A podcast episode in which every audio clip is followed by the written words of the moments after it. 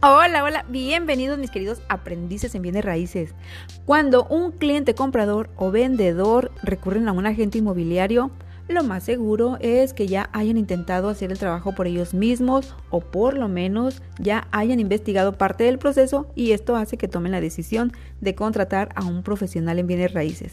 En este episodio te voy a compartir cuatro características que busca un cliente al contratar los servicios de un asesor inmobiliario.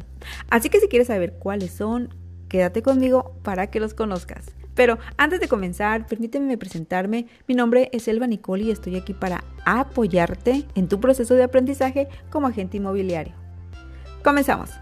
Primero que nada, debes de saber que un cliente propietario, ya sea venta o renta o un cliente comprador, lo que buscan encontrar es un aliado, una persona que los guíe, que los oriente y que además esté con ellos en todo momento durante el proceso de gestiones. Y para conseguir esto lo que van a necesitar es una persona que desde el primer momento les dé una buena impresión y para que esto suceda debes de tener las siguientes características. Y aquí te presento la número uno. Eh, la número uno es eh, tener seguridad en ti mismo. Si no proyectas seguridad en ti mismo, difícilmente vas a venderte con ese cliente. El cliente va a perder el interés en ti y no te dará la oportunidad de contratar tus servicios como agente inmobiliario. Vámonos a la segunda característica y aquí es la honestidad. El cliente espera que le hables con honestidad, que seas sincero, que le hables sin rodeos y por supuesto que le hables con la verdad. Decir mentiras solamente va a evidenciar tu falta de ética y profesionalismo. Los clientes perciben cuando les hablas con mentiras. Además, cuando no eres honesto, transmites vibraciones eh, que los demás pueden sentir, por lo tanto la única persona a la que engañas es a ti mismo o a ti misma. Y nos vamos con la tercera característica y aquí vamos a generar confianza. Y esta característica va muy ligada de la primera y de la segunda. Si no proyectas seguridad y no eres honesto, difícilmente podrás generar confianza en los clientes.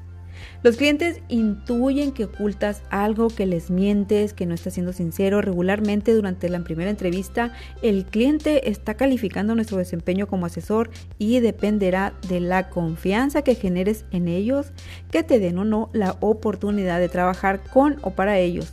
Y, por supuesto, contratar tus servicios como agente inmobiliario. Y vámonos con la cuarta característica y aquí es conocimiento del tema. Cuando haces tus primeras intermediaciones inmobiliarias, es lógico que no tienes experiencia y no dominas el proceso.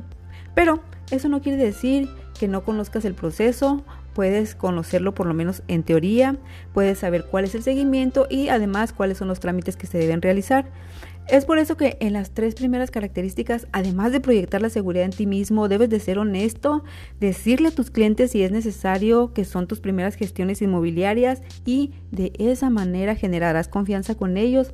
Puedes explicarles sin tanto detalle cuál es el proceso eh, de compra-venta y cuál es tu forma de trabajar. Véndeles la idea de guiarlos durante todo el proceso de intermediación.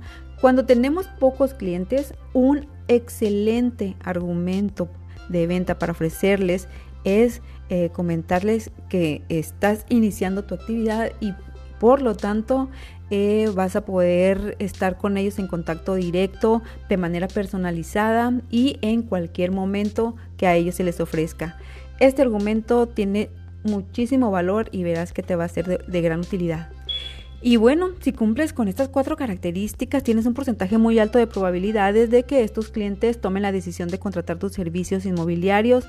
Cuando estamos iniciando en esta actividad, pareciera ser muy difícil conseguir clientes, pero saber venderte dependerá de cómo te desenvuelves como persona, de cómo ofreces tus servicios y para eso puedes practicar tu argumento de venta, párate eh, frente al espejo, Practica las veces que sean necesarias, háblale al espejo como si fuera tu cliente y verás que cuando tengas que hacerlo frente a un cliente real, no se te va a dificultar y podrás hacerlo con muchísima más naturalidad.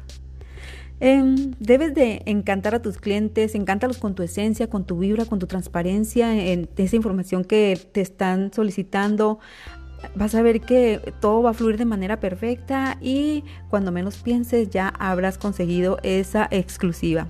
Y bien, mis queridos aprendices, espero haber aportado algo de valor al proceso de aprendizaje. Trabajen en su persona con estas cuatro características y verán que tendrán más oportunidad de que los clientes vendedores o compradores contraten sus servicios inmobiliarios. Recuerden compartir esta información. Les dejo un fuerte, fuerte, fuerte abrazo y nos vemos o nos escuchamos la siguiente vez. Que estén muy bien. Bye.